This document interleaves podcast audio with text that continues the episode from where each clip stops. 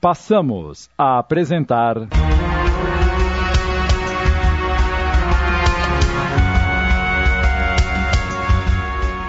O Bem e o Mal.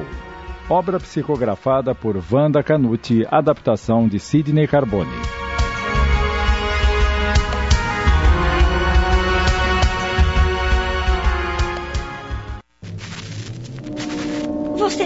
Cada vez mais a vida do nosso filho e acabará por sufocá-lo tanto que ele poderá não resistir e cometer algum desatino. Não, ele não fará nada. Fique tranquila.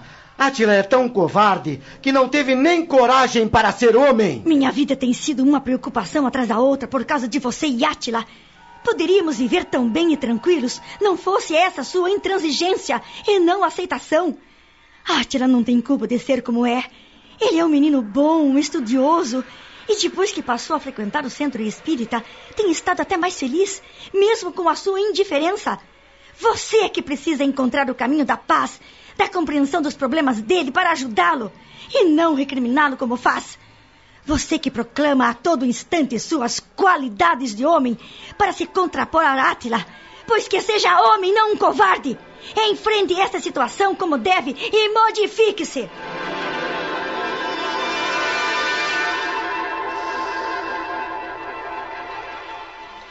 Walter ouvia a esposa compreendendo que ela, sem saber, dirigia o assunto justamente para o ponto que desejava, e sem ter que se humilhar, pedindo uma conversa com alguém do centro espírita que pudesse lhe dar algumas explicações, ela própria o faria e ele, aparentando ser cordato, aceitaria. Ao final, Celina chegou ao que ele pretendia, e quando lhe disse que todos os argumentos estavam esgotados e que ele deveria procurar aquela mesma senhora com quem ela conversara uma vez, Walter titubeou para não ceder imediatamente, explicando: Está bem. Para você parar de dizer que sou intolerante, vou fazer o que quer. Pode marcar uma entrevista com quem achar conveniente, que irei. Não sei se conseguirão modificar-me, mas assim você não pode dizer que não tentei. Você. Você está falando sério? Marque a entrevista. Oh, Walter, meu querido. Obrigada. Obrigada por essa decisão. Aonde vai? Falar com o Átila. Ele precisa saber dessa novidade.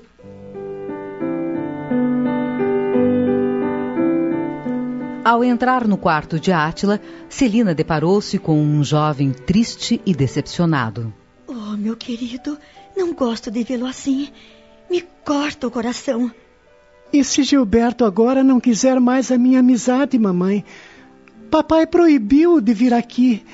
É o único amigo que eu tenho. Seu pai não entende esse sentimento de amizade porque tem a mente e o coração obliterados pelas próprias convicções. Ele não entende seu modo de ser, mas agora uma esperança está se abrindo em seu coração. O que a senhora está querendo dizer? Conversei longamente com ele Decepcionada com o que fez, e após muitos argumentos, consegui convencê-lo a ter uma conversa com Dona Olga, lá do centro espírita. De nada adiantará, mamãe. Ninguém conseguirá derrubar a muralha de preconceitos que papai construiu para si mesmo.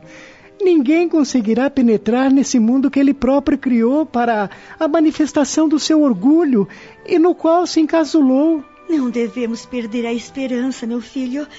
Sejamos otimistas. Não desanimemos antes que ele tenha essa conversa. Falarei com Júlia e pedirei a ela que marque uma entrevista com Dona Olga. Quero ver se posso comparecer também, para que seu pai se sinta mais à vontade.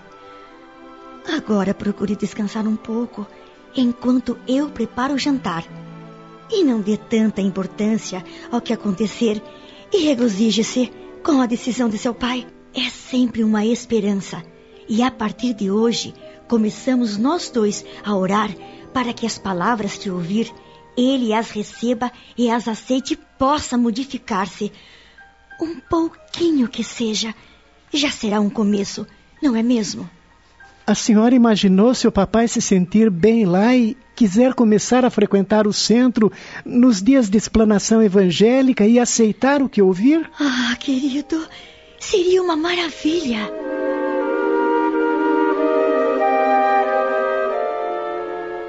Logo na manhã do dia imediato, Celina entrou em contato com a irmã e contou-lhe tudo o que havia acontecido, pedindo-lhe que conseguisse uma entrevista com Dona Olga, mas que fosse o mais breve possível, antes que Walter se arrependesse. Solícita e entendendo o sofrimento da irmã e do sobrinho, Júlia empenhou-se junto de Dona Olga. Ela conseguiu encaixá-lo na sua agenda para dois dias após, numa deferência toda especial. Walter concordou com o horário proposto. Celina dispôs-se a acompanhá-lo e estaria junto dele. Filho, é melhor você não comparecer ao centro nesta noite para não constranger o seu pai. Assim ele se sentirá mais à vontade. Tudo bem, mamãe. Ao entrarem no centro, quase todo o salão, modesto e não muito amplo, estava tomado mas logo encontraram um lugar para se acomodar. Duas pessoas já se encontravam sentadas a uma mesa à frente do salão, uma senhora e um senhor um pouco mais velho, e a reunião foi iniciada. A senhora levantou-se, pronunciou uma prece como preparação do ambiente, pedindo a proteção de Deus através do espírito amigo e trabalhador da casa em seguida, anunciou o orador da noite que, ao se levantar, disse que, naquela noite, um tema bastante discutido e muitas vezes comentado seria trazido novamente, porque era sempre necessário ao esclarecimento de todos, sobretudo daqueles que chegavam pela primeira vez. Ele falaria sobre a reencarnação. Quando terminou a explanação, Celina estava radiante e pensou: Tantas vezes tentei abordar esse assunto com o Walter e ele se recusou a me ouvir. Agora a providência divina nos brinda com as explicações tão valiosas e de tão fácil entendimento que Walter deve ter se sentido tocado. Aquela mesma senhora que havia feito a prece inicial levantou-se novamente e, com uma prece de agradecimento a Deus por tudo o que lhes proporcionara naquela noite, encerrava aquela parte dos trabalhos, abrindo a sessão de transmissão de passes para quem o quisesse.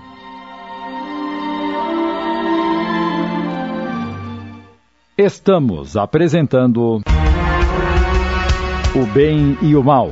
Voltamos a apresentar O Bem e o Mal. Adaptação de Sidney Carbone.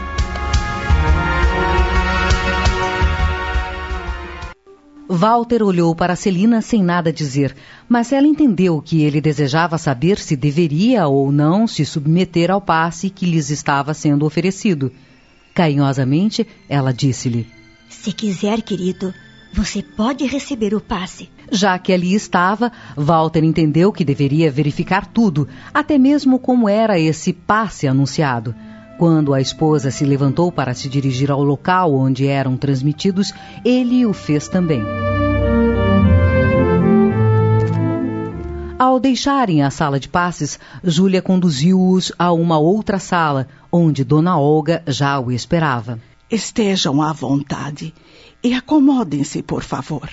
Após sentarem-se em frente a ela, Estou à disposição com o meu humilde conhecimento e experiência para esclarecê-los, orientá-los e auxiliá-los ao que for permitido.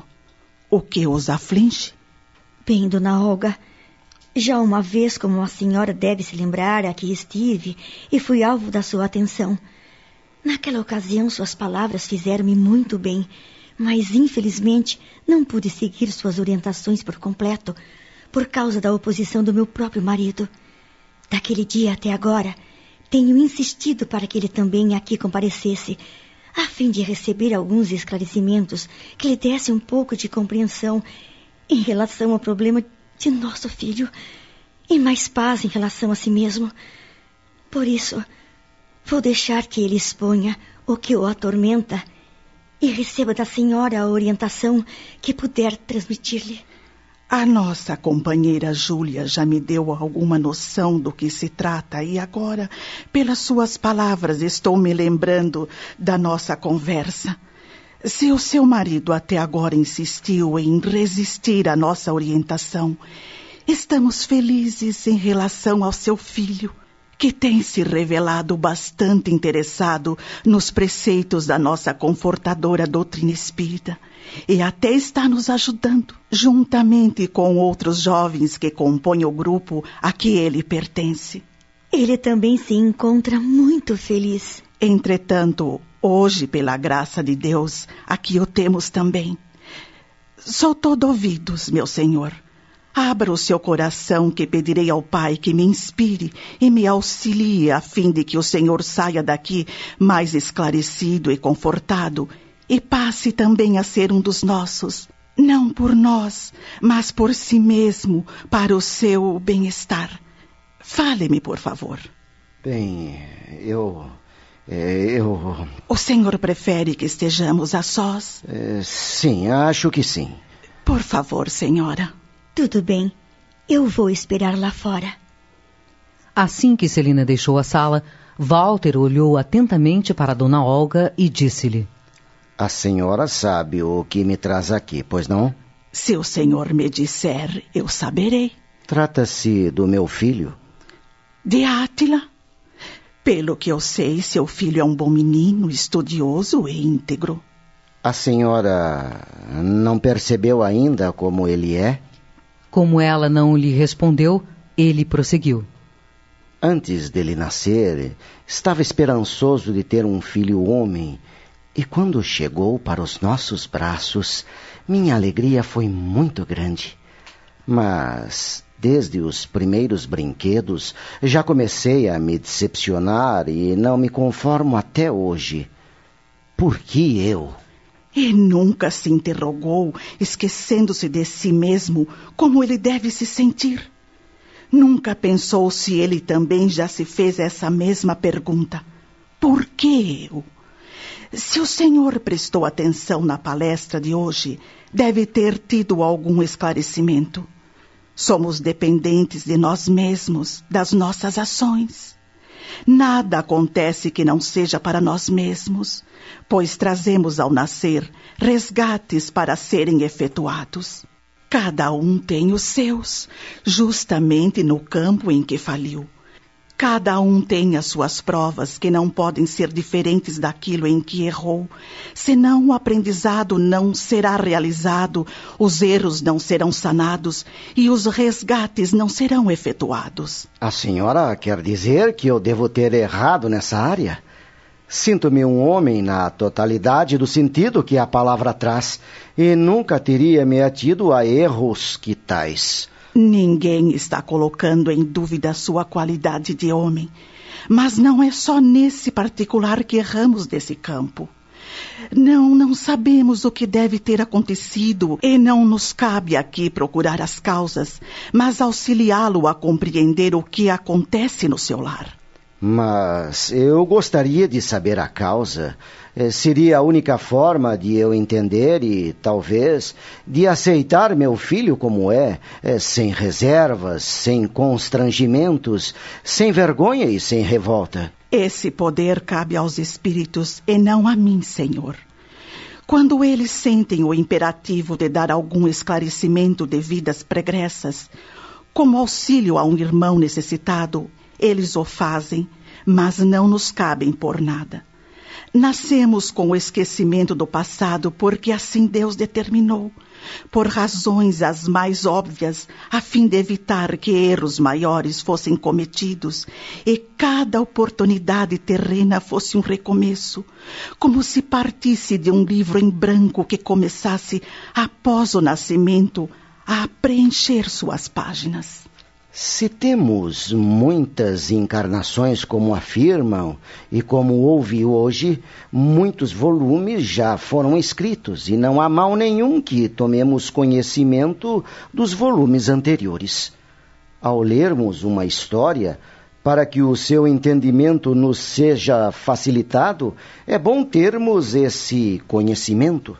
Nós aqui não estamos para ler volumes, mas para inscrevê-los Atente que não digo escrevê-los, porque o que se escreve facilmente se apaga, mas o que se inscreve fica indelével. A cada encarnação deixamos esculpidas a nossa inscrição, que permanece para a posteridade.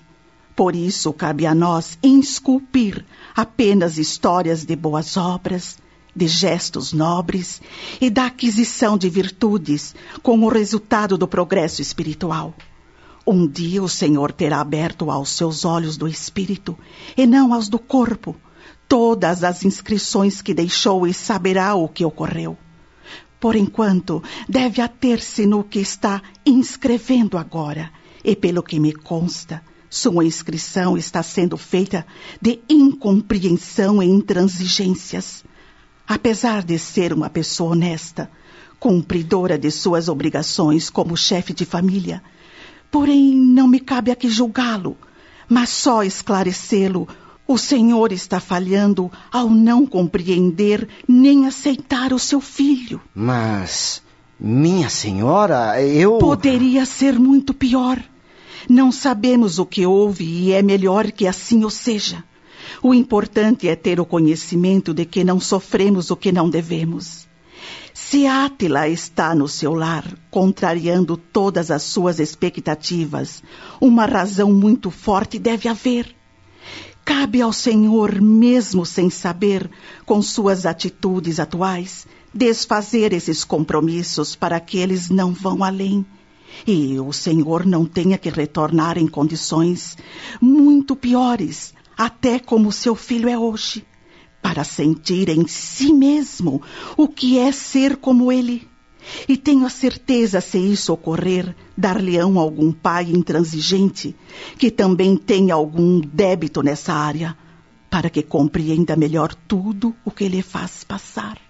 Walter assustou-se. Era como se uma ameaça estivesse lhe sendo feita. Entretanto, nunca ouvira ninguém dizer que voltara para se vingar. Ninguém que reconhecesse estar passando por dificuldades em razão de ações indignas já praticadas, ou alguém que precisasse se redimir. Eram muito complicadas para o seu entendimento as explicações e justificativas de Dona Olga, até o que ouvira durante a explanação do assunto doutrinário, a crença maior e a afirmativa mais categórica da doutrina espírita, a reencarnação. Ele não podia negar a lógica e a mais alta expressão de justiça trazida por ela, pois que, de outra forma, como explicar tantos desajustes, tantas dificuldades, tantos sofrimentos para uns e uma vida mais fácil para outros? Depois das últimas explicações, um silêncio pairou entre eles por alguns instantes, durante o qual Walter pôde fazer estas reflexões mas ali estava para receber esclarecimentos e precisava aproveitar a oportunidade. Quanto a seguir depois os conselhos e incorporá-los ao espírito, faria parte de um outro momento. Assim, esperando para que aquele silêncio não pesasse mais, ele indagou: O que. O que a senhora me aconselha diante de todo o exposto? Qualquer atitude agora diante do seu entendimento, do que conseguiu aprender, cabe somente ao Senhor. Entretanto, mesmo que não queira pôr em prática, levará o meu conselho. Fale, senhora, por favor. Acabamos de apresentar. O Bem e o Mal. Minissérie em 15 capítulos, extraída da obra de Essa de Queiroz psicografada por Wanda Canuti. Adaptação de Sidney Carbone.